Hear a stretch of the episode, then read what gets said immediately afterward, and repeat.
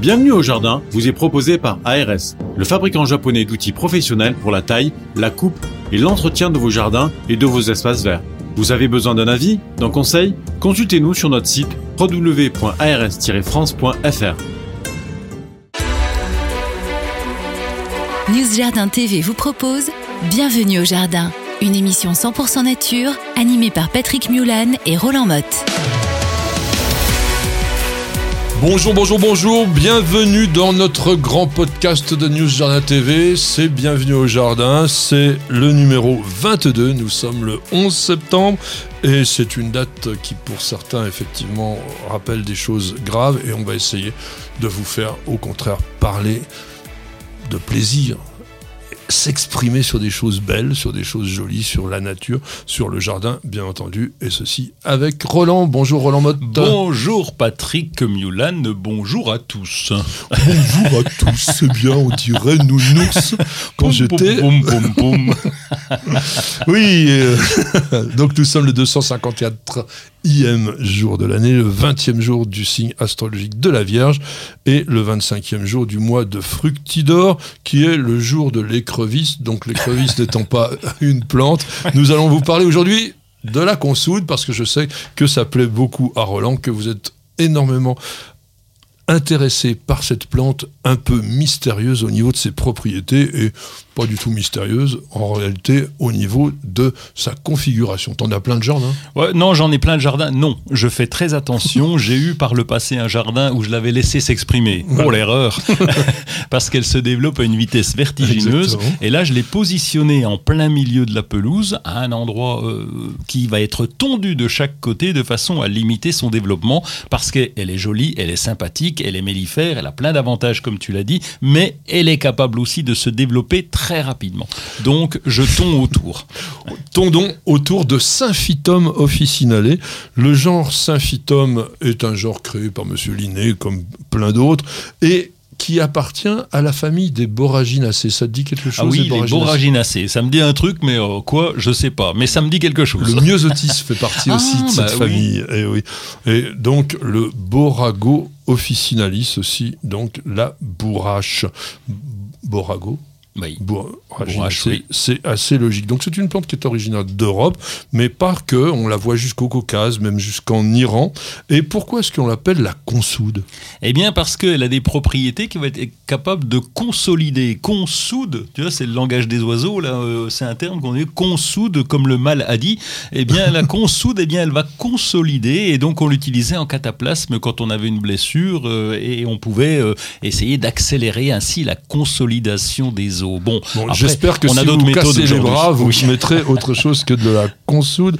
Mais bon, on sait jamais. C'est vrai qu'à l'époque, c'était avant l'invention du plâtre. Peut-être, voilà. Mais en, même temps, c'est une plante qui est utilisée depuis très très longtemps pour nourrir les, chevaux, les vaches, les cochons, etc. Alors, euh, un truc que tu vas peut-être savoir. Pourquoi est-ce qu'on dit qu'elle stimule la ponte des poules? Alors pourquoi j'en sais rien, c'est ses propriétés. Euh, bah, euh, apparemment ça a été non, non non ah. non parce qu'on a beaucoup de renards et donc j'ai fait le choix, j'ai fait l'impasse sur les poules. les poules, il en a eu. Hein. c'est comme le désert, il y a eu des arbres, mais oui voilà, voilà. on fait des choix dans la vie et voilà.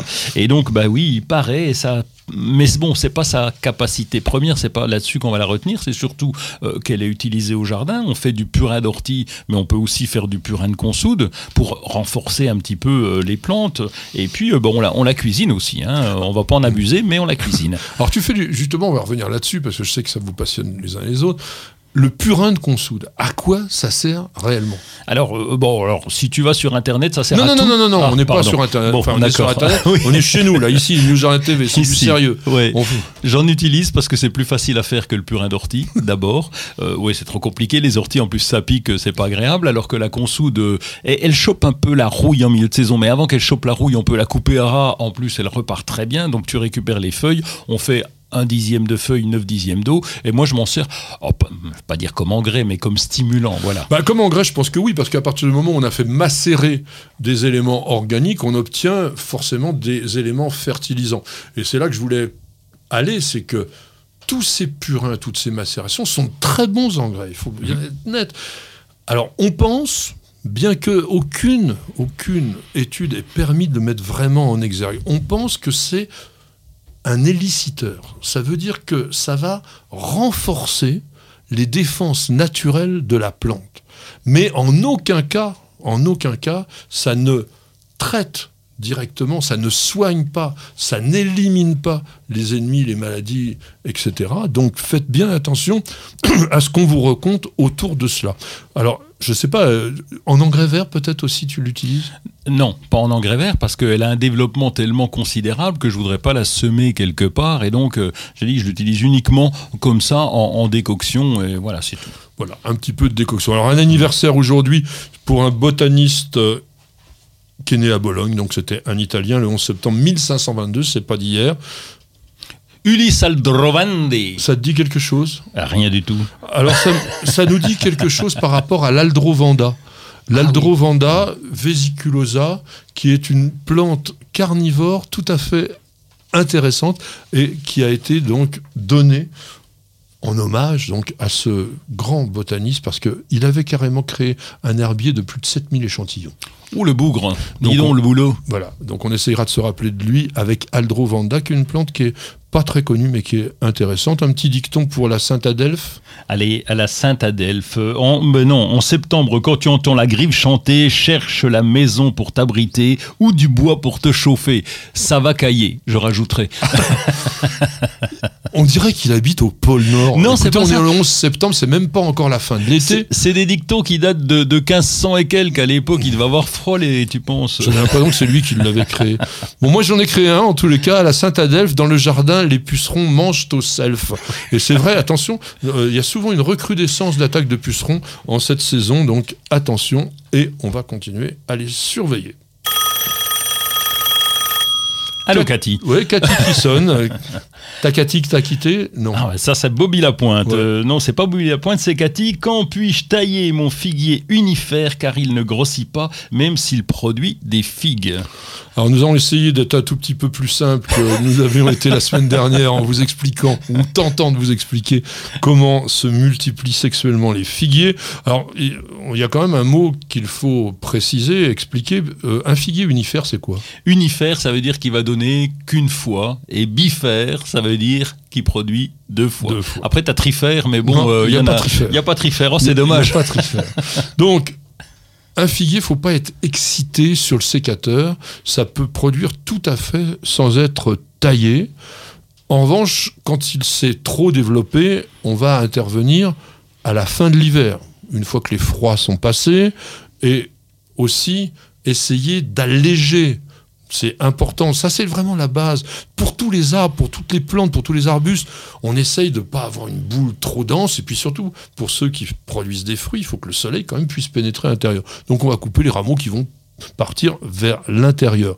Et puis, qu'est-ce que l'on peut faire? Bah, C'est aussi couper les pousses qui vont vers l'extérieur en réduisant un petit peu si vous considérez que votre figuier est trop encombrant. Alors je pense qu'à Vitel t'évites le figuier. Euh, non, non, on en a, on en a, oh. oui, on en a. Alors, euh, Et qui mûrissent non. Alors, j'avais un fuguier euh, il y a quelques années qui, qui, gelait chaque année et qui repartait. Donc, on avait des belles feuilles de figuier. Mais là, maintenant, on fait plutôt de la taille douce. Lorsqu'on parle de taille, taille douce, c'est-à-dire qu'on va accompagner son développlement. C'est tout, comme tu bah, C'est ce que je disais. Voilà, dégager un peu l'intérieur, aérer, aérer le cœur et puis juste simplifier à l'extérieur pour qu'il soit équilibré. C'est tout. Voilà. Et on essaye aussi avec cette taille de favoriser le développement de nouveaux rameaux latéraux qui, eux, vont être fructifères. C'est quand même aussi l'intérêt hein, de la taille. Mais sinon, ne, encore une fois, ne soyez pas un maniaque du sécateur pour toutes les plantes. On peut toujours tout tailler, il faut qu'il y ait une raison, et il faut surtout qu'il y ait une projection. Quand vous taillez, vous devez vous dire, j'ai taillé là parce que je sais pourquoi. Vous n'avez pas la main verte? Alors prenez-en de la graine avec nos paroles d'experts. Nous sommes en septembre et c'est vraiment, à mon avis, le meilleur moment pour créer une nouvelle pelouse ou pour tout simplement bah, remplacer celle qui était moche avant avec une véritable pelouse. Alors je sais que mon ami Roland préfère lui laisser la nature faire les choses, donc c'est pas une mauvaise idée. Simplement le résultat n'est pas tout à fait le même.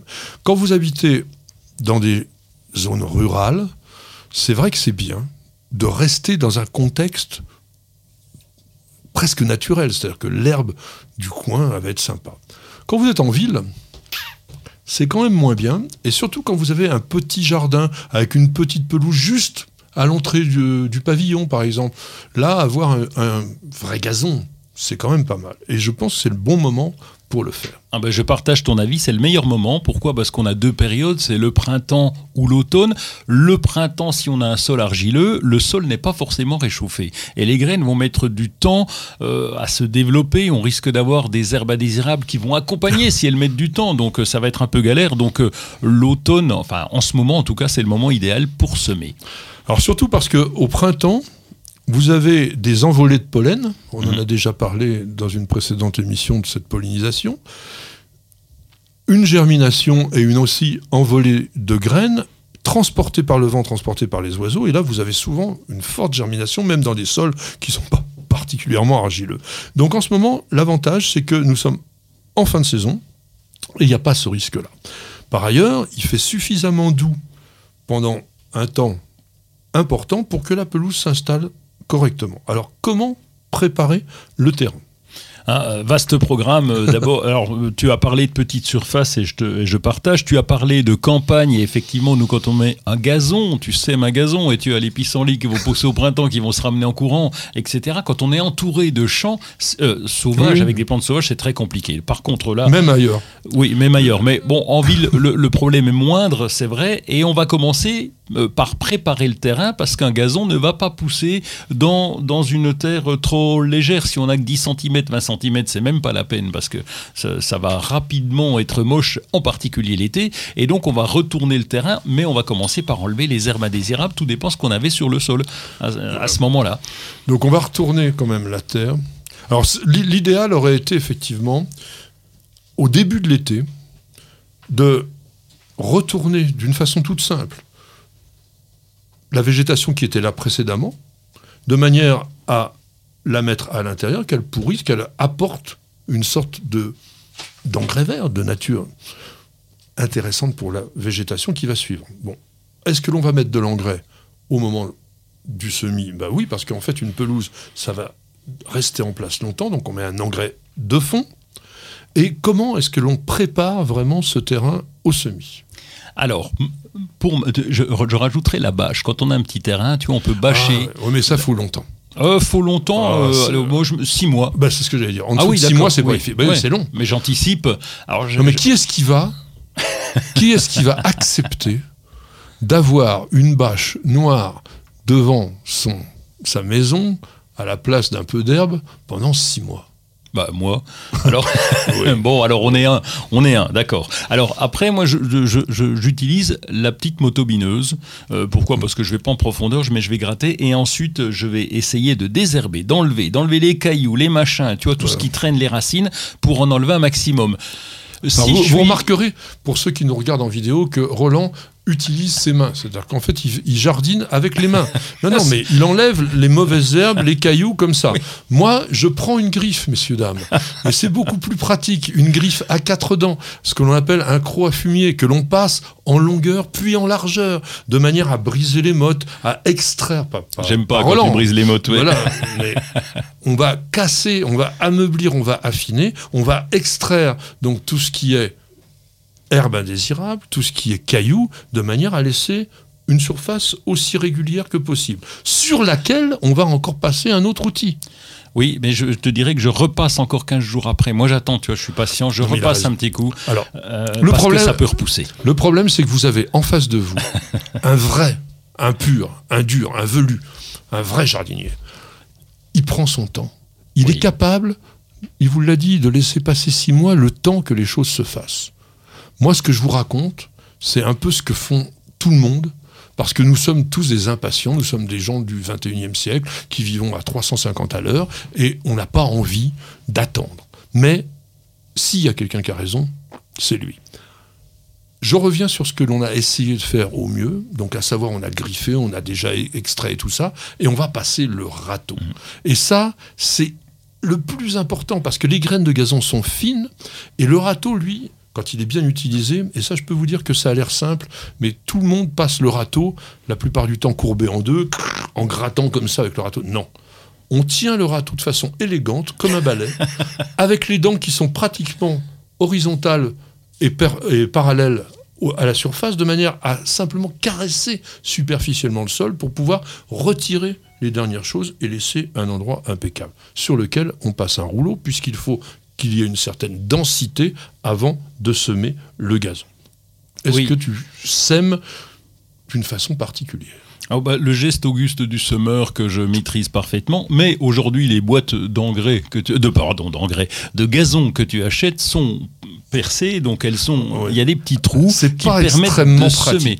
Alors j'ai testé pour une vidéo justement, j'ai fait ça, j'en ai mis partout, je te l'accorde, mais il n'empêche qu'une fois euh, que j'ai pu maîtriser, ça va quand même pas trop mal. Une fois qu'il a semé son gazon, il s'est rendu compte qu'il aurait pu faire autrement et que ça aurait pu marcher. Non mais c'est à peu près ça. Euh, les boîtes semeuses, c'est une bonne intention mais en pratique, c'est pas tellement efficace. Et moi, j'ai quelque chose d'efficace à vous dire. On sème en moyenne à la dose de 50 grammes par mètre carré, c'est-à-dire grosso modo deux poignées. Ce n'est pas très évident pour quelqu'un justement qui ne sait pas faire ce fameux geste auguste du semeur de répartir correctement cette dose sur un mètre carré. Je vous conseille de mélanger avec la même proportion du terreau et vos graines de manière à augmenter votre volume, de façon à pouvoir semer peut-être d'une façon un peu plus basique et bien répartir. Ça, c'est bien. Et puis, avec le terreau, ben, vous allez avoir les graines qui vont se retrouver dans des configurations plutôt sympathiques.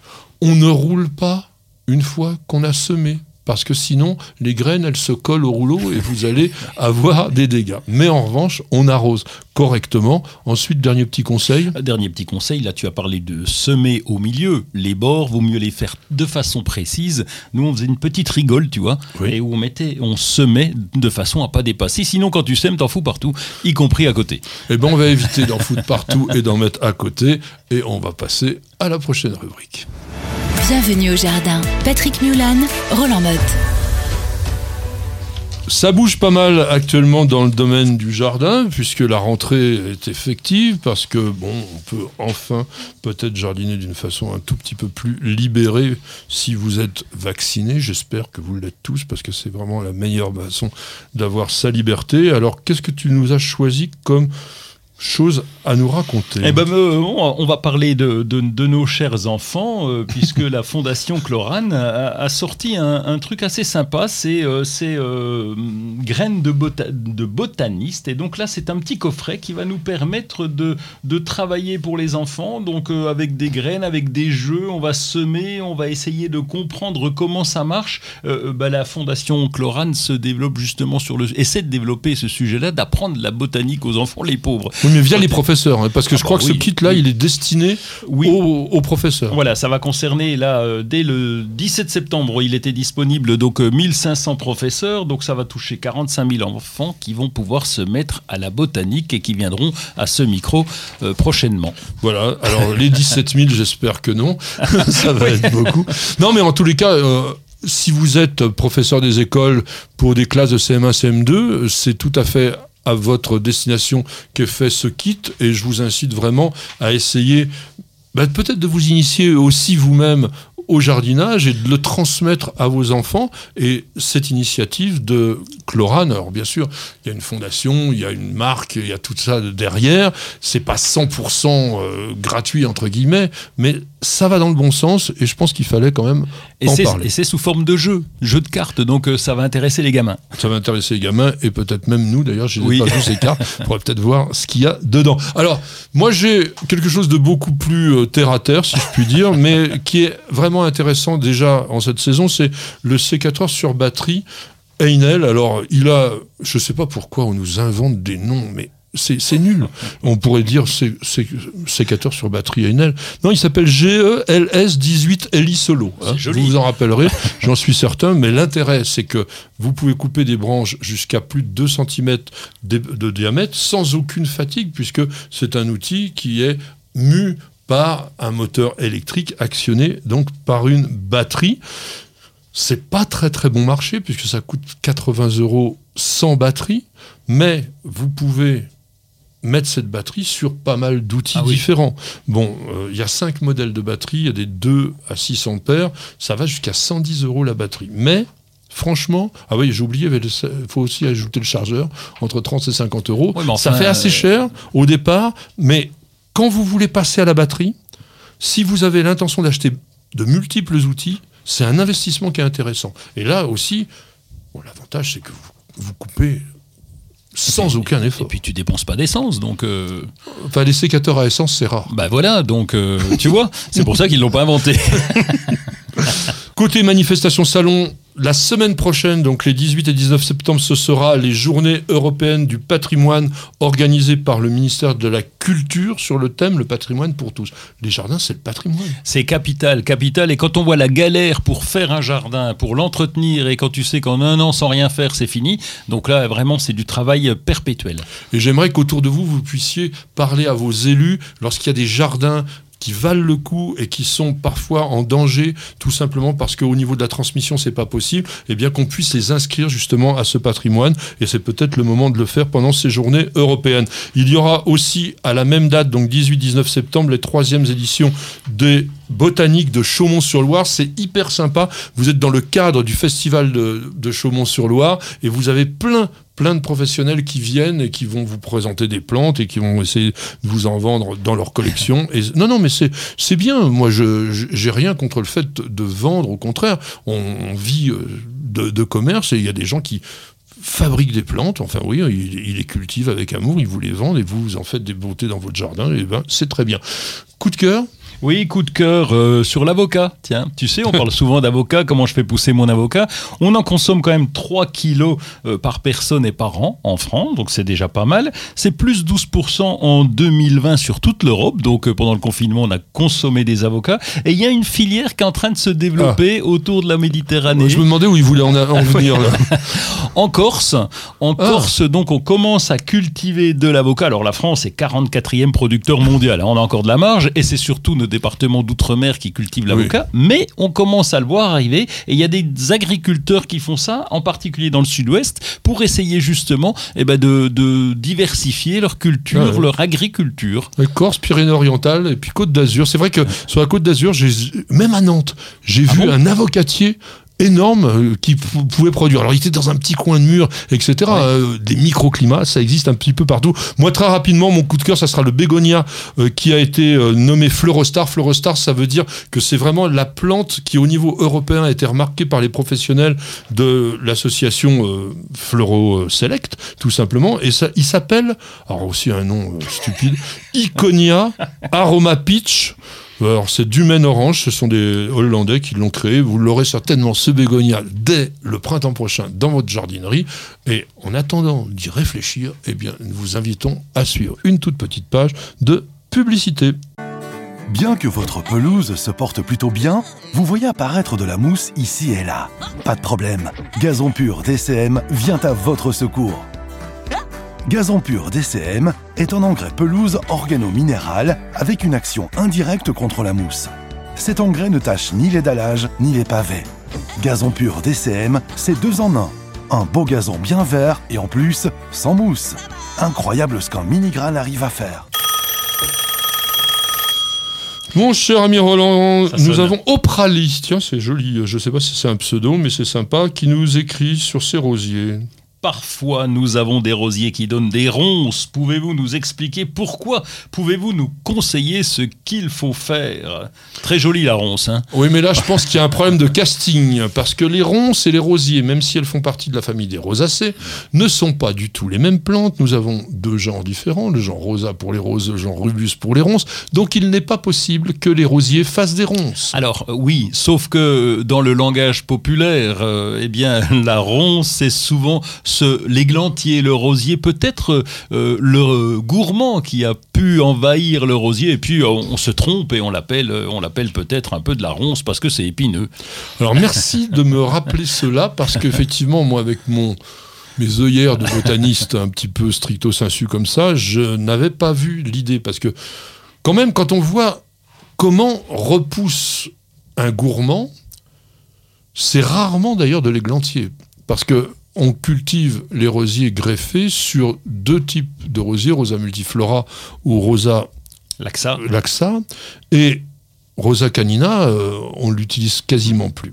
Mais là, tu as raison pour un truc, c'est que Rosa multiflora, c'est une plante qui donne naturellement des tiges pratiquement volubiles, grimpantes. Les, les très très grands rosiers lianes sont à la base des multifloras. Donc il n'est pas impossible, même si on le voit rarement, parce que généralement le gourmand il est tout droit, bien raide, que dans certaines conditions, mais ça vous fasse quelque chose un peu plus volubile qui ressemblerait à une ronce. Et puis une maison de campagne, par exemple, on n'y va pas souvent, on laisse faire, on oublie d'aller tailler les rosiers, et donc bah, ça, ça fait partie de la taille du rosier, de tailler les gourmands. Et donc ça, ça on zappe un petit peu, et puis bah, le gourmand, il prend la place. Le gourmand prend la place, et donc, vous voyez, c'était relativement simple au niveau de la question et de la réponse aussi. Vous cherchez la petite bête? Toutes les réponses dans le dossier de Bienvenue au Jardin. Nous sommes actuellement à une période charnière avec l'été qui décline en pente douce, qui est encore là, heureusement, et puis l'automne qui va pointer son nez.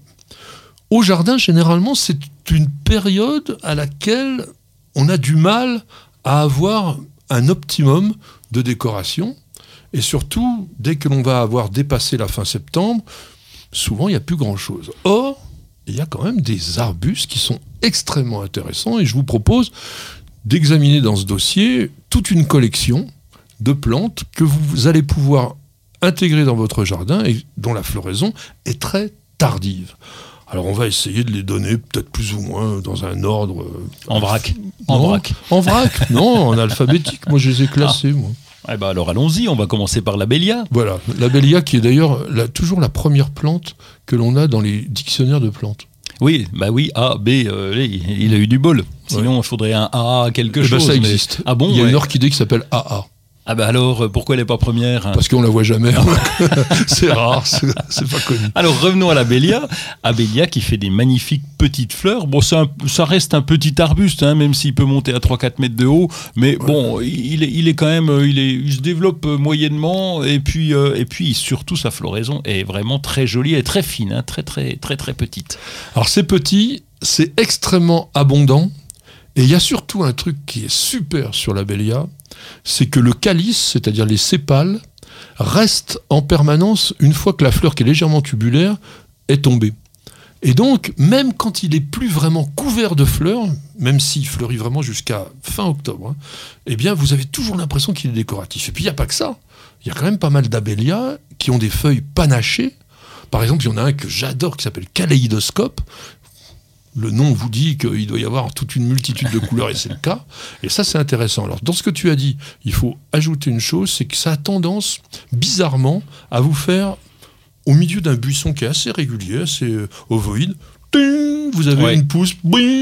Alors ça, bon, c'est bien quand même de le rééquilibrer un peu parce que ça fait un peu bizarre, comme si vous aviez un épi sur la tête. Euh, Mais alors, dernière chose sur la Bélia, incontournable pour faire des petites haies, pour cultiver en bac ou en pot, dans toutes les conditions on va dire de sol, ça marche tout le temps. Oui, on a oublié de le préciser pour le pot, parce que c'est un petit développement, ça vaut le coup d'en avoir un sur la terrasse avec un pot quand ah même 40 euh, par 40, 40 cm au moins de, de, profondeur. Tous les arbustes que l'on va vous présenter ici, pour ceux qui peuvent aller en pot, ça sera toujours du 40 par 40 minimum. Et en revanche, ça va être compliqué avec celui qui vient maintenant, qui s'appelle Aesculus parviflora, qui est en fait une sorte de marronnier nain. Oui, Aesculus, hein, c'est marronnier. Donc, euh, tout le monde le sait. Ben oui, tout le monde, bien sûr. Et attends, si moi je le sais, c'est que tout le monde doit le savoir. Et lui, en pot, effectivement, ça va être un peu compliqué parce qu'il prend, il prend un peu d'envergure. Oui, ça peut faire carrément 5 mètres de hauteur. C'est aussi ample en largeur. Parce que ça fait des, des, rejets un petit peu de partout, mais c'est superbe parce qu'à partir du mois d'août, et pendant tout le mois de septembre, parfois s'il fait pas trop trop chaud, trop trop sec, vous avez ces grandes panicules blanches. Hein. Alors parfois, alors c'est blanc avec parfois souligné d'un petit peu de rouge. Oui, et c'est vraiment très joli. Hein. Quand l'arbuste est en fleurs, euh, ça donne vraiment quelque chose d'impressionnant. et on va avoir un joli feuillage à l'automne parce que ça va vraiment jaunir, ça va devenir totalement doré. Pour des régions qui ont un climat à la fois un peu sec ou même très sec, et plutôt doux parce que c'est quand même pas, même s'il y en a qui disent que ça tient moins 12, moi je, je dirais que c'est limite, l'arbousier. Ah bah oui, l'arbre aux fraises. Alors j'en ai planté dans mon jardin, Oh. puisque tu, euh, tu, tu as Il nous de fait croire qu'il est au pôle Nord et il plante des figuiers, des arbousiers, des mimosas aussi, non? Euh, euh, non, pas encore, mais l'arbousier, oui, euh, bah, il va très bien, il est très compact. Alors, euh, je, te, je te donne des, des nouvelles de lui. Il est très compact. Alors, par contre, pour la floraison, j'ai un petit peu de mal. Je suis pas prêt d'avoir des fraises, ces fameuses fraises qui sont d'ailleurs comestibles. Oui, alors elles sont comestibles, mais c'est pas celles que l'on rencontre dans la cuisine chinoise. Parce que vous remarquerez une chose, c'est que quand vous allez au restaurant chinois et que vous demandez des fraises chinoises, vous avez un fruit globuleux, rond, sphérique, avec un noyau. Or, Arbutus inedo donne des fruits qui sont identiques en apparence, Oui. mais il n'y a pas de noyau. Oui. Donc c'est pas la même plante. Et par contre, c'est très bon en confiture. Ah, la, confiture d'arbouze, J'ai testé pour toi. même celle de Vittel Oh non, Non, non, t'arrives pas à la on- On n'a pas maturité. eu de fruits, non, non. Donc je répète quand même plutôt un grand arbuste là cette fois en Oui. pot c'est compliqué mais avec des fleurs sympathiques il est persistant et il vaut quand même le coup dans le, dans le midi méditerranéen il est pratiquement en fleurs et en fruits toute l'année Oui, c'est vrai. Et il, est, il, a, il, il atteint des Ah bah là, dimensions il devient- assez il devient conséquentes. très grand, ouais. Alors incontournable incontournable absolument le camélia d'automne vous connaissez tous le camélia du Japon qui fleurit à la fin de l'hiver, au début du printemps. Là, on parle de camélia, ça sent quoi? Ça sent quoi? Ça sent bon. Eh ben oui, c'est une des premières. En botanique, je suis bon avec des, des, des arguments comme ça, tu vois, ça sent quoi? Et, et quand on le respire, il est, la fleur est très parfumée. Du moins pour beaucoup de cultivars. Pas malheureusement pour tous. Rose vif, rose tendre, parfois blanc, jamais rouge. Je ne connais pas de ça sans quoi vraiment rouge. Vous en avez qui commencent en octobre. Et puis, en fonction des variétés, vous allez en avoir qui vont fleurir jusqu'à janvier. Nous, on en a un au jardin avec ma petite jardinière qui fleurit carrément sous la neige. C'est vraiment très Ah très beau. Alors, Ouais. la neige, on n'en a pas tous les ans non plus. Mais quand, non, mais quand vous avez ces grosses fleurs roses qui Mm. sont couvertes de ce petit manteau neigeux, c'est vraiment absolument magnifique. Un autre incontournable, parce que le, le camélia, bon, il faut quand même un sol un peu acide, mais un véritable incontournable pour tous les jardins, c'est le barbe bleue.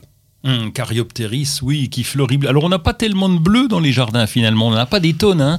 Et, Bah, et- en ce moment, on va avoir les astères qui vont être Oui, en accompagnement. Oui, on a eu la lavande, bien sûr, mais, mais c'est c'est pas, il n'y a pas la quantité Oui. de bleu autant que ça. Et, le, et Barbe Bleue, lui, il fleurit vraiment de façon très conséquente. Il y a des variétés qui sont euh, couvertes de fleurs, donc c'est très impressionnant.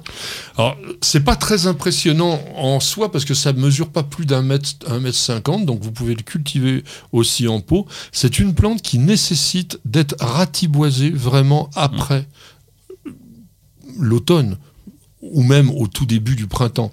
Pourquoi? Ben Parce que ces fleurs poussent sur des rameaux de l'année et si vous voulez que la plante reste compacte et surtout très florifère, eh bien, il est bon de la tailler. On va parler aussi d'un autre incontournable qui est la véronique arbustive, que les botanistes appellent hébé avec un H, et qui est la plante un peu de la Toussaint. Ben oui, on la trouve à la Toussaint en pot, tu sais, quand on sait pas, quand on veut changer du chrysanthème pour emmener sur euh, la tombe du grand-oncle, eh bien, on prend de la Véronique, il y en a de la verte ou de la panachée. La panachée est très Oui, jolie. Alors la panachée est très jolie, elle est très ronde.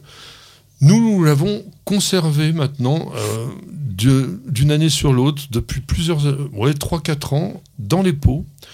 Ça fleurit parfois dès le printemps quand vous les avez bien gardés et ça va refleurir à l'automne. Il n'y a pas besoin d'entretien, c'est ça qui est formidable. C'est une plante qui a comme seul défaut d'être réputée frileuse. Alors une qui commence à devenir à la mode et qui est particulièrement originale, avec un nom à coucher dehors, c'est Heptacodium mycanoides. C'est quasiment un arbre. Moi, j'en connais dans certains jardins qui sont en arbre. Et ce qui est rigolo, c'est la forme de la feuille. Est-ce que tu as remarqué la forme de la feuille? Un peu, un peu découpée. non. euh, Elle est pliée en deux. Ah oui, oui. Elle est pliée en deux. Et on voit ce truc-là, on a même presque l'impression que la plante, elle crève de soif. Parce que ça retombe un peu comme ça. Et c'est vrai que je vous le dis souvent, quand une feuille se replie, souvent c'est signe que la plante a soif. Ben non, lui, il est comme ça. Mais c'est surtout aussi une plante florifère.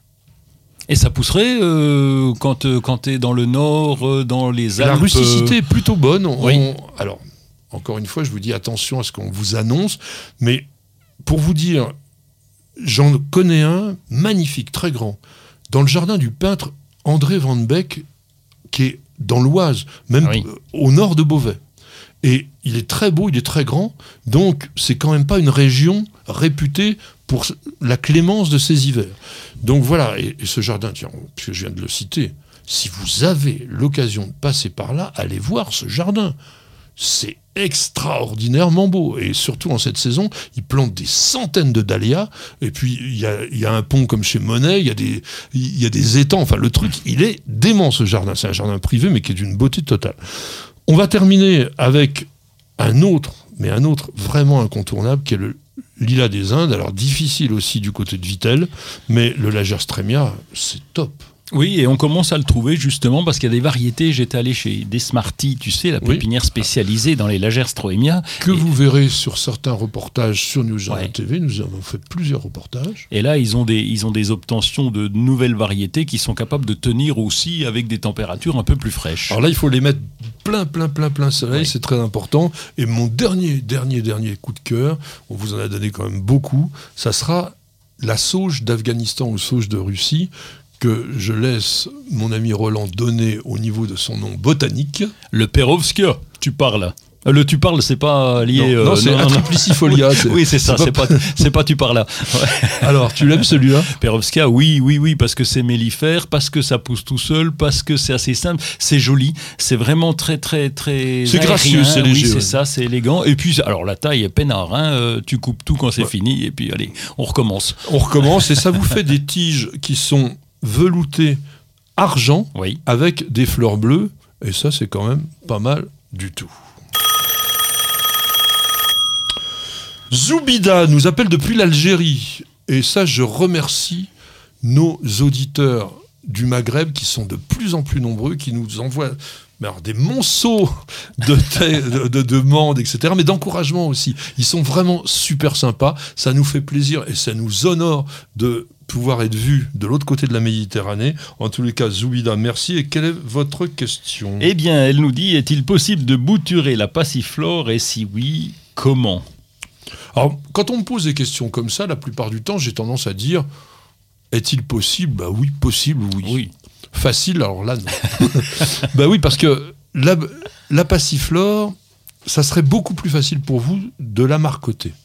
Hein, vous avez cette plante qui fait de très très longues tiges, très souples. Dans une année, elle peut vous faire 5-6 mètres de long. Donc c'est facile de la courber et de la mettre dans le sol, sol léger. Alors, une marcotte avec la différence par rapport à la bouture, c'est que la marcotte, vous allez faire enraciner une portion de rameau, mais sans le détacher de la plante mère. Alors que la bouture, on va être obligé de couper un bout et puis faire en sorte que ça veuille bien faire des racines. Bon, c'est pas impossible.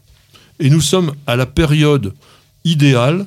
Faudrait pas dépasser euh, 20, 20, 25 septembre. Donc euh, vous n'avez pas une grande marge pour le faire maintenant.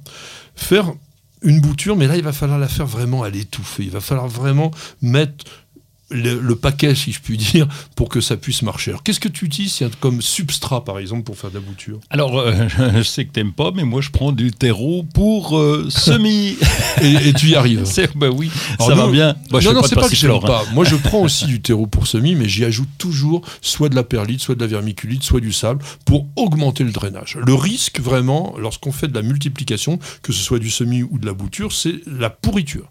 Donc, on met aussi du sable très souvent. On a même fait, nous, des, quand je dis nous, c'est plutôt ma petite jardinière, des boutures directement dans de la euh, pouzzolane. Et Ah ça oui. a très très bien, très très bien Ah bah, fonctionné. on est dans l'hydroculture là. Oui, on est dans, dans rien, mais la plante, quand elle émet ses racines, elle ne cherche pas à se nourrir. Mais effectivement, dès que la reprise se fait, il y a intérêt à très rapidement repiquer. Alors, qu'est-ce que vous allez faire Rapidement, pour faire la bouture de passiflore, il faut que vous preniez un rameau qui soit souple. Vous ne prenez pas l'extrémité qui est trop molle, vous ne prenez pas la base qui est trop dure, vous prenez la partie médiane. Et vous coupez entre deux feuilles. Il faudrait faire des boutures un peu comme tu nous expliquais pendant ton service militaire, euh, d'une dizaine de centimètres, parce que trop, trop grandes, elles tiendront pas. On supprime toutes les feuilles qui se situent à la base, et les feuilles de la passiflore étant assez grandes, on va les habiller, comme on dit. C'est-à-dire que quick, quick, quick, on Ouais. va couper. Vous ne trouvez plus aujourd'hui dans le commerce de poudre d'hormones, et vous avez donc du mal à faire reprendre ces passiflore. Donc on va les mettre sous cloche, dans une hygrométrie quasiment de 100%, et c'est là que c'est compliqué, pour ça qu'il faut que ça soit très drainant, parce que sinon ça pourrit très rapidement. Oui. À la maison, parce qu'il faut que ça soit plutôt une vingtaine de degrés. En, en clair, Zoubida, faites du marcotage, hein, c'est plus simple. Oui, mais ça peut être... Non, mais attendez, imagine Oui. que grâce à ces petits conseils que nous venons de donner, elles réussissent. Ah non, mais très bien, mais elle réussira encore mieux que le marcotage. Je suis tellement, mais tellement déçu que je vous invite à nous quitter tout de suite pour une petite page de publicité. Ça va faire du bien et on va prendre un petit café. Vous avez toujours rêvé d'avoir la main verte? Avec EasyBio, c'est gagné. EasyBio vous conseille et vous accompagne en vidéo directement dans votre jardin. Découvrez une gamme complète de fertilisants pour vos plantes d'intérieur et d'extérieur, votre gazon et votre potager. Après application des produits, vos végétaux sont mis dans des conditions idéales de développement. Plus de floraison, plus de récoltes et un beau gazon. Tous nos produits sont fabriqués en France, en Bretagne. Ils sont élaborés à base de matières naturelles et conditionnés dans des emballages éco-responsables. Derrière EasyBio se cache une belle équipe de jardiniers experts et amateurs qui prônent la réussite au jardin et qui a à cœur de vous donner la main verte. Alors, n'attendez plus pour tester les produits EasyBio. Bienvenue au jardin. Patrick Mulan, Roland Motte. Mes amis, la saison avance et qui dit avancée de saison dit aussi boulot qui commence à s'empiler dans le jardin. Il y a beaucoup plus de choses à faire. Il va falloir évidemment faire la transition entre l'été, l'automne et penser déjà au printemps. Oui. Euh, bon, pas encore à l'hiver, j'espère. Même dans ton pôle Nord, ça va. Non, c'est pas le pôle Nord. Et puis, euh, et puis euh, quand on va tout, tout, tout, tout l'est là, euh, tout l'est en partant de Lille jusqu'à Nice. Donc c'est ça qu'on appelle l'est. Donc de le Grand Euh, Nord et le Grand Est. Voilà, c'est ça. Et donc, euh, prudence quand même, parce que dans certaines régions, il faudra continuer d'arroser un petit peu. Euh, on l'a rappelé, on a mis des astères en place, on a mis des belles choses quand on est rentré de Oui, vacances. donc là, c'est pas forcément pour le Nord, ça va être aussi Ah, beaucoup ça- pour le Sud. Ça. ça va être pour tout le monde, moi je pense. Donc euh, surveillance sur tous les plantes en pot. Donc ne croyez pas parce qu'on est à l'automne que tout va bien, tout est géré, tout est fini. Non, il y a encore de l'arrosage à faire et là faut surveiller. Alors, nous sommes pas encore totalement à la mi-septembre, mais ça va arriver dans la semaine qui vient.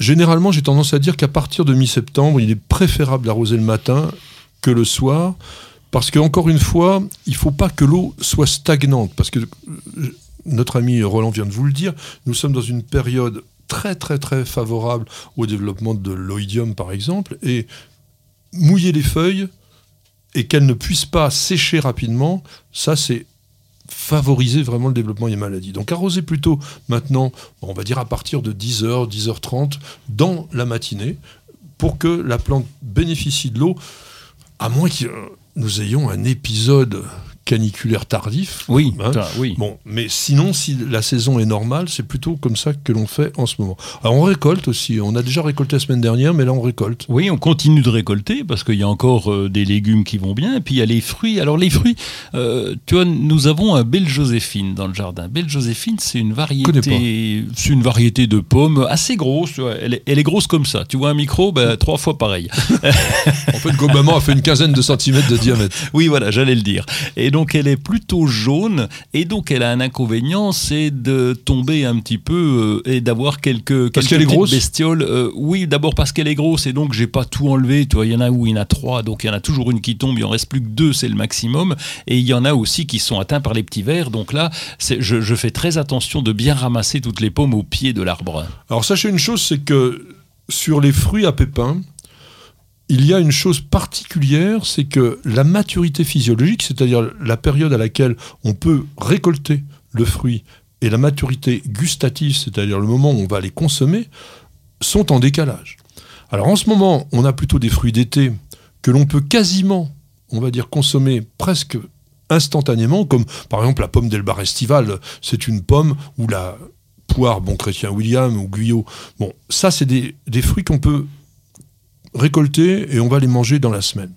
Mais plus on va avancer en saison, et plus le décalage va être important. Oui. Et il va falloir prévoir des éléments, des endroits pour pouvoir conserver ces fruits. Alors il y a une chose quand même aussi importante que tu dois faire, je pense régulièrement, puisque comme tu ne soignes pas ton jardin, tu essayes d'éviter qu'il soit malade, c'est ramasser tout ce qui tombe. Oui, c'est ramasser justement. Pourquoi? Parce qu'il y a les petits vers qui vont se développer, euh, qui vont continuer de croquer euh, la pomme.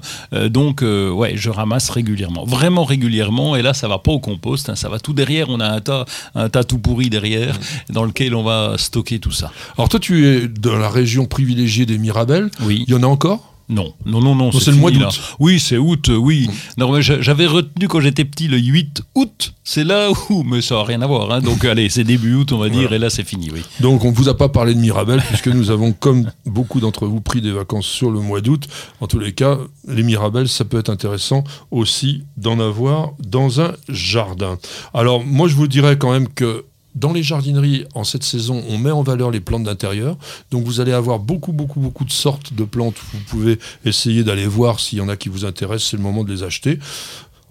On fait des boutures. On en a parlé là avec Zouvida. Donc c'est le même système pour tous les arbustes que l'on peut bouturer. On ne peut pas tout bouturer, mais on peut essayer.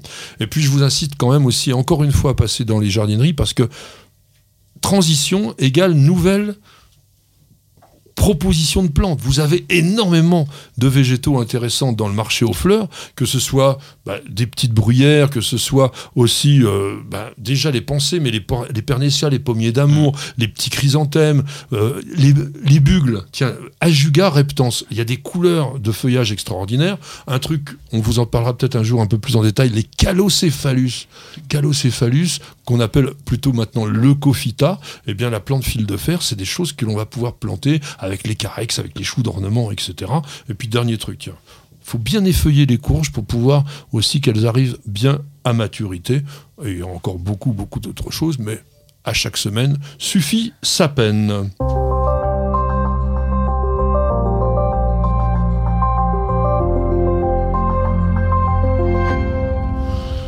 Et eh bien pour cette rubrique, nous allons surfer avec Roland qui nous propose tout simplement de partager notre jardin. Oui, je suis allé, je trouve un site que j'ai trouvé très sympa, jardin au pluriel privé au pluriel.com. Et donc l'idée, ben, c'est de faire un peu un Airbnb du jardin. Donc euh, que fais-tu de ton jardin, Patrick, lorsque tu es en vacances? Eh bien, tu vas pouvoir le louer et tu vas le proposer soit, alors soit pour euh, ben, faire la bringue, soit pour l'entretenir, soit pour euh, récolter une partie. Donc en fait, on va aller sur ce site, on va inscrire son jardin, on va donner toutes ses capacités, sa surface, etc. Et puis, on va le proposer à la location temporaire. Et donc, je suis allé, comme euh, je sais que tu aimes bien la, région d'Evry, euh, près de Paris, et donc euh, je t'ai trouvé un jardin. C'est pas que je l'aime, c'est là que je suis. En plus, c'est pas le nôtre hein, dont il parle, attention. Ah non, non, non, non. Je, donc, je, t'ai cherché un jardin pour accompagner le tien. Donc, j'ai trouvé une offre avec un jardin de 1000 mètres carrés, avec un bassin entouré de bambous, de la végétation, entretenu par des passionnés de jardin. Donc l'accès privé, donc euh, là on te propose d'y être de 12h à 17h. Les heures supplémentaires, tu vas payer 30 euros. Et puis bah, tu vas pouvoir se louer ce jardin pour une après-midi, pour un anniversaire. Pour Et c'est combien l'après-midi? Euh, J'ai pas noté. On sait pas. il sait que l'heure supplémentaire. vous louez pas, vous louez que l'heure supplémentaire. C'est pas très cher et en fait ça va dépendre des jardins, de la qualité du jardin et puis on y va. Euh, moi ce qui m'inquiète c'est qu'on dit que l'espace est suffisant pour mettre des tentes de réception donc ça veut dire que c'est quand même un jardin qui doit être surtout euh, principalement une, une, pelouse. Une pelouse, 1000 mètres carrés, oui. Bon, comme tu dis, nous, avec ma petite jardinière, c'est pas qu'on n'aimerait pas vous accueillir dans notre jardin, mais il y a guère la place, vu le nombre de plantes qu'il y a, pour que on mette justement des tentes et euh, pour qu'on reçoive. Alors, mais tout est permis hein, dans jardinprivé.com, c'est que tu peux aussi euh, prêter ce jardin pour aller arroser tes plantes. Mais alors, est-ce que tu peux prêter ton jardin pour qu'on récolte tous tes légumes? Non, non, mais moi je joue pas à ce jeu-là. Tu joues pas à ce jeu-là non plus. Bon, en tous les cas, non, mais peut-être que euh, c'est l'inverse. Ça peut aussi vous intéresser si vous n'avez pas de jardin. Enfin, ça m'étonnerait si vous écoutez régulièrement News Jardin TV, mais enfin, en même temps, ce que je dis, on a des mmh. gens qui n'ont pas de jardin, et ceux-là, je les adore, parce que ça veut dire qu'en fait, c'est vrais passionnés. Ils n'ont pas de jardin, mais ils nous suivent quand même. Bon, ben voilà, c'est peut-être l'occasion, justement, de se faire un petit plaisir avec ça.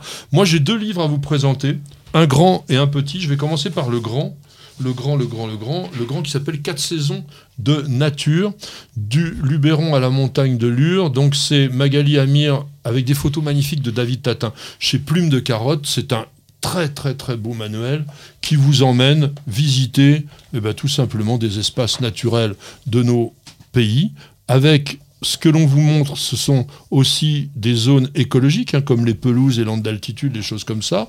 Eh bien, vous avez donc un très beau livre. Superbe photo. Hein. Oui, oui, voilà, c'est très beau. Il y, a il y, a aussi les insectes, etc. On vous montre aussi des espèces qui sont présentes dans les milieux différents. Le livre, c'est presque une avant-première sur les beaux livres de fin d'année. Euh, c'est chez Plume de Carotte, ça vaut 29 euros. Ah et je vous le conseille, c'est vraiment pas mal. Et puis le rapport pas cher, hein. oui, il est ah, plutôt oui, très très bien. Ah, ça c'est pour toi, mon Ah. cher Roland. Cadeau. La permaculture au fil des saisons. Oui, c'est pas pour toi déjà. Alors, on en a ras-le-bol de tous ces bouquins qui sortent sur la permaculture, qui racontent tous la même chose, etc., etc., etc. Alors pourquoi vous allez me dire, il se permet de nous présenter celui-là? Bah, Guylaine Gouffier, d'abord, c'est une journaliste jardin qui est tout à fait compétente et qui sort un truc pas mal. Et surtout, je l'ai trouvé, mais beaucoup, beaucoup, beaucoup mieux illustré la plupart de ses concurrents. Donc c'est un livre qui est bien plus facile à appréhender, je dirais, que beaucoup. Il y a plein de recettes qui sont plutôt bonnes, parce qu'on trouve aussi de tout dans ce domaine-là. Donc il y a de l'originalité, il y a de la simplicité, il n'y a pas non plus euh, de révolution particulière. Mais si vous voulez avoir en fait des bases sur ce qui est aujourd'hui devenu pratiquement une religion, à savoir donc la permaculture, eh bien je vous conseille la permaculture au fil des saisons. C'est chez Massin, ça vaut 14,95, vous voyez, donc c'est pas ruineux. Et je pense que le rapport qualité-prix les vaut tout à fait. Et ce livre, je vais l'offrir à mon ami Oh, Roland, merci. qui va se faire un plaisir de tester. le tester. Alors, c'est Nizar qui nous pose une question. Pouvez-vous nous dire avec quel animal ou insecte les hybrides, sont-ils croisés? Alors mon cher Nizar, votre question est bizarre. Oui, on va dire bizarre, bizarre, parce que les hybrides sont croisés entre eux. C'est-à-dire que on ne fait pas un hybride animal-plante. L'animal n'est qu'un vecteur, n'est qu'un entremetteur. On l'a expliqué en long, en large dans une précédente vidéo que je vous invite à regarder. Donc, qu'est-ce qu'un hybride? Un hybride, c'est le croisement, c'est-à-dire la fécondation de deux êtres qui appartiennent à des lignées distinctes et qui vont en fait créer un nouvel individu. Alors, quand on fait volontairement un hybride, quand on crée des hybrides F1, ou même quand on crée une nouvelle rose, par exemple, une nouvelle rose, c'est un hybride, eh bien, on fait un croisement manuel. Pourquoi? Bah, Parce qu'on sélectionne les parents. Dans la nature, il y a des millions d'hybrides naturels qui se font parce que les insectes transportent les pollens là où ils veulent. Enfin, quand je parle des insectes, c'est les plus habituels, mais le vent, Mm. les oiseaux, on a vu même les chauves-souris. Alors, qu'est-ce que tu as à dire? Mais juste euh, pour répondre euh, stricto sensus à la question de Nizar, c'est que, euh, si je comprends bien, c'est l'homme. Je vais répondre, quel animal ou insecte les hybrides, sont, avec, les hybrides sont-ils croisés? Eh bien, c'est l'homme, souvent, si je prends sa question, parce qu'on parle souvent d'hybrides dans Oui, les le hybrides que l'on cultive, c'est Voilà, ça que, que l'on cultive, oui. Et donc, c'est l'homme qui est, qui est la cause souvent de cela. C'est pas la cause d'ailleurs, hein, c'est lui qui, qui provoque cela de façon manuelle. Et tu l'as dit sur les rosiers, eh bien, c'est provoqué manuellement. C'est pas un insecte. D'ailleurs, on protège des insectes. hein. On va mettre un, petit plastique sur la rose qui a été pollinisée pour pas que les insectes, justement, viennent rajouter un autre pollen. Oui, voilà, pour pas qu'on ait une surfécondation, comme on appelle, parce que l'hybride sélectionné, encore une fois, c'est qu'on recherche une qualité particulière pour le résultat. Sachez qu'il y a énormément d'incertitudes là-dedans. Pour avoir une petite idée, une belle, bonne variété de rosiers, ça sort sur 50 à 100 000 semis. Vous vous rendez compte un petit peu la déperdition. Donc, quand on veut faire un hybride, vous pouvez le faire. D'ailleurs, encore une fois, sur News Journal TV, on a fait une très bonne vidéo avec Mathias Meillan qui nous a montré comment il hybridait les roses pour Mm. obtenir justement des variétés nouvelles. Et ça, c'est assez sympathique à faire. Tu t'en, t'en as déjà fait, toi, au jardin Non, non, j'en ai jamais fait parce que ça me paraissait euh, compliqué. Tu Puis peux pas faire le haricot vert Roland? Non. Quand même. Mais je croyais qu'on beau, pouvait ça. pas donner le nom. euh, si. Si. tu m'as expliqué qu'en botanique, on n'avait pas le En droit. de- botanique, mais en Oui. horticulture, on peut. Ah oui, on s'en fout. Donc on, on prend son nom et. euh, Bah, ah tu oui. peux donner. euh, Ça sera toujours, si tu fais un haricot, Oui. ça sera toujours Phaseolus vulgaris, ça tu ne pourras pas le changer, mais il pourra s'appeler Roland Bott Ah en bon? cultivar. Ah bah alors je vais commencer dès, dès, dès ce peu de, Par dès exemple, demain. ma, ma petite jardinière a une rose à son nom. J'ai vu ça. J'ai oui. également une rose à mon nom. Ah bon? La rose Patrick Mulan, Oui. on la trouve où? On la trouve chez André Ève. Ah C'est un gros rosier euh, costaud. Et puis un fuchsia aussi, chez Delomo. Ah oui, ça je l'avais vu également, oui. Voilà. Donc ça on peut le trouver chez Delomo, parfait. On peut trouver des rosiers Miulan et vous avez beaucoup de chance avec ça. Patrick, Roland, racontez-moi une histoire de plante, de jardin ou de jardinier. Encore quelque chose d'assez euh, étonnant que l'on avait évoqué précédemment dans une autre histoire botanique qui est le mimétisme végétal. Le mimétisme d'abord, on va essayer de définir. C'est quoi le mimétisme? Ben, c'est l'im- l'imitation pratiquement. On va dire que je vais i- imiter quelque chose. Tu vois, par exemple, là, je mets mes deux feuilles, euh, mes deux mains sur le côté au-dessus de ma chauve-souris. tête. Non, je fais la plante euh, euh, dicotylédonaire hein, qui est en train de pousser. Alors c'est pas net, effectivement, mais j'ai pas la maîtrise qu'ont les insectes, mais ça ressemble un peu à ça. Quoi. Je vais imiter quelque chose dans la nature. Et on peut se tromper, vous voyez, parce que même moi, donc qui pensais qu'il était chauve-souris, il était plante, donc vous voyez, on peut vraiment se tromper. Donc l'imitation d'un modèle, alors le mimétisme est beaucoup beaucoup plus répandu dans le monde animal, il est vrai, mais il est utilisé par certaines plantes pour augmenter leurs chances de survie ou de reproduction. Ce qui est un peu la même chose d'ailleurs, parce que soit elles augmentent leurs chances de survie en disparaissant aux yeux de leurs prédateurs éventuels, comme le sont par exemple les plantes cailloux, dont on vous parlera dans une prochaine émission, qui sont ces végétaux qui ressemblent Mm. à des pierres, qui se dissimulent complètement dans les zones désertiques, pour pas être boulotés par les herbivores, ou alors plutôt pour la reproduction. Alors, est-ce que tu as des exemples à nous donner? Euh, oui, il y a quelques exemples, et en particulier euh, des, des orchidées. Des orchidées qui vont imiter carrément la petite guêpe qui vient les polliniser, l'autre, le papa guêpe là, qui vient, qui sort de l'œuf et qui, qui arrive, il dit Oh là, ouais, la belle fille que voilà, il fonce dessus. Et en plus, euh, l'orchidée est capable d'imiter même les, les, les, les parfums finalement, Les de, de- de- les phéromones de la jeune fille. Et donc l'autre, il arrive en courant, il s'étale dessus, bah, évidemment, Enfin, il trouve en volant. le- en volant carrément. euh, il fonce sur la, ce qu'il croit être la fille et il va, se, il va, il va se, se charger en pollen. Il va refaire la même erreur le coup d'après sur un autre, et etc. etc. Voilà. C'est impressionnant quand même. Alors ça se fait essentiellement dans nos régions sur les orchidées du genre Ophrys. Il y a l'Ophrys mouche, l'Ophrys abeille, l'Ophrys faux bourdon, etc. Et d'une manière assez triviale, comme vous l'a raconté Roland, effectivement, on obtient ce que l'on appelle une pseudo-copulation.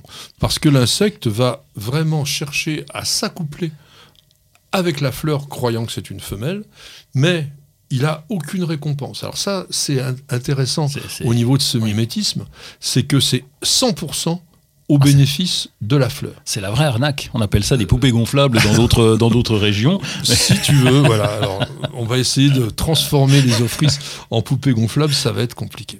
Mais il n'y a pas que ça. Il y a aussi des choses assez extraordinaires.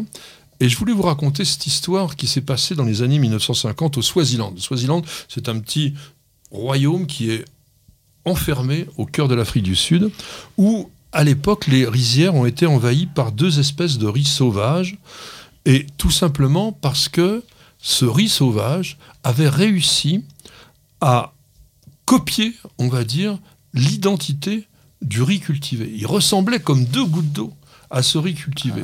Or, le riz sauvage, lui, était totalement incomestible. Les grains étaient tout petits, sans intérêt.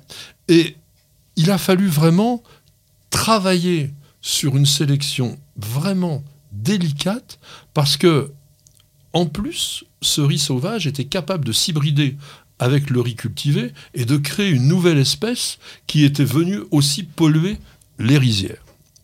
On a un petit peu la même chose qui s'est passée en Russie dans les champs de lin, avec une plante, une mauvaise herbe qui s'appelle Camelina sativa, qui fait partie de la famille des choux. Donc c'est pas la même famille que le lin, mais dont les feuilles très fines, les tiges aussi fines, étroites, ressemblent à celles du lin. Ça serait encore quelque chose d'étonnant, mais ce qui est plus extraordinaire au niveau du mimétisme, c'est que les graines de Camelina, non seulement ont réussi à mûrir au même moment que celles du lin, mais à ressembler tellement à celles du lin que même les machines de triage que l'on a au niveau professionnel, quand on récolte des graines, on essaye de séparer ce qu'on appelle le bon grain de l'ivraie, eh bien, n'arrivaient pas du tout à séparer les graines de comélina des graines de lin. C'est une adaptation vraiment extraordinairement pointue, extraordinairement fine. Il y a des choses aussi que on pourrait évoquer qui sont des mimétismes moins visibles, mais odorants. Mm. Il y a des plantes qui ont des odeurs mimétiques. Oui. Et je, justement l'orchis araignée. On a découvert qu'il y avait 14 hydrocarbures qui étaient identiques finalement à la petite guêpe qu'elle voulait attirer. Et donc euh, la confusion est, pratiquement parfaite. Alors il y a d'autres confusions. C'est ces plantes qui sentent l'odeur de la mort ou l'odeur oui, déjection. On a déjà parlé, c'est vrai. C'est un mimétisme. Parce qu'elles imitent ces odeurs-là. Pourquoi? Pour attirer les insectes qui sont généralement des mouches, des mouches qui aiment à la fois la viande pour pouvoir nourrir leurs larves, ou qui sont, pour certains, alors certaines mouches, mais aussi certains bousiers, attirés par les déjections parce qu'elles vont pondre dedans. Et la plante arrive à sécréter une odeur qui est identique, mais non seulement, elle va prendre aussi la couleur, elle va prendre un peu l'aspect. Un stapelia, par exemple. Un stapelia qui est une plante très jolie, avec des belles étoiles, etc. Mais ça pue comme c'est pas permis. Ben oui, parce qu'en en fait, c'est fécondé par les mouches. Donc ça, c'est également un mimétisme. Et puis, je voulais vous parler d'un truc encore plus invraisemblable. C'est Bocchila trifasciata. Trifoliata, pardon. Alors, c'est une plante de la famille de l'Akebia, c'est une grande liane dont on a découvert assez récemment, je crois que c'est en 2003, au Chili, même pas, 2013, que cette plante était capable de faire varier la forme de ses feuilles en fonction de la plante sur laquelle elle se trouvait. De manière à ce que elle disparaisse complètement à la vue de toute autre personne qui regarde et qui voit un arbre ou un arbuste. Mais ce qui est encore plus extraordinaire, c'est qu'elle est capable, à partir du même pied, si elle monte sur deux plantes différentes, ah oui, elle prend deux formes, de prendre la forme de chacune. Et ça, ce sont des choses qui restent encore totalement mystérieuses au niveau de la botanique parce qu'on n'est pas alors j'allais dire, on n'est pas fichu de comprendre pourquoi ou comment ça se forme. Il y a des hypothèses, parce qu'on pense que les émissions, tu as parlé d'hydrocarbures, effectivement, c'est ce qu'on appelle les volatiles, qui sont donc des sécrétions naturelles que font beaucoup de plantes, pourraient être copiées par la liane. Mmh. Mais mmh. comment est-il possible que, d'une façon assez rapide, elle puisse assimiler cela et puisse entraîner une transformation métabolique. Il va eh bien, falloir euh, qu'on admette à un moment que les plantes sont intelligentes. Alors, est-ce que le mot est approprié? Je ne sais pas, mais en tous les cas, on va dire que la végétation, aujourd'hui, si elle domine le monde avec autant d'espèces, avec autant de particularités, avec autant de complexité que ce que l'on vous présente aujourd'hui, eh bien, c'est ce qui à la fois fait le charme, la poésie de notre métier, mais c'est aussi ce qui fait toute la richesse du monde vivant. Et c'est sur ces mots que l'on terminera notre émission. Roland, je te remercie beaucoup d'avoir participé. Je t'en prie, mon cher Patrick. Je crois que tout le monde apprécie à la fois la dynamique, l'humour et puis le côté très écologique de Roland. C'était un plaisir d'avoir partagé cette émission avec lui. Les jardinières, je vous embrasse, bien entendu. Je remercie nos amis de la technique. Il y avait Stéphane à la partie des manettes pour l'audio. Il y avait Miguel qui est stoïque avec toutes ses caméras. Et puis Nicole, ma petite jardinière, très concentrée, que l'on embrasse, ainsi que notre petite mascotte Perle. On vous dit à la semaine prochaine et bienvenue, au jardin.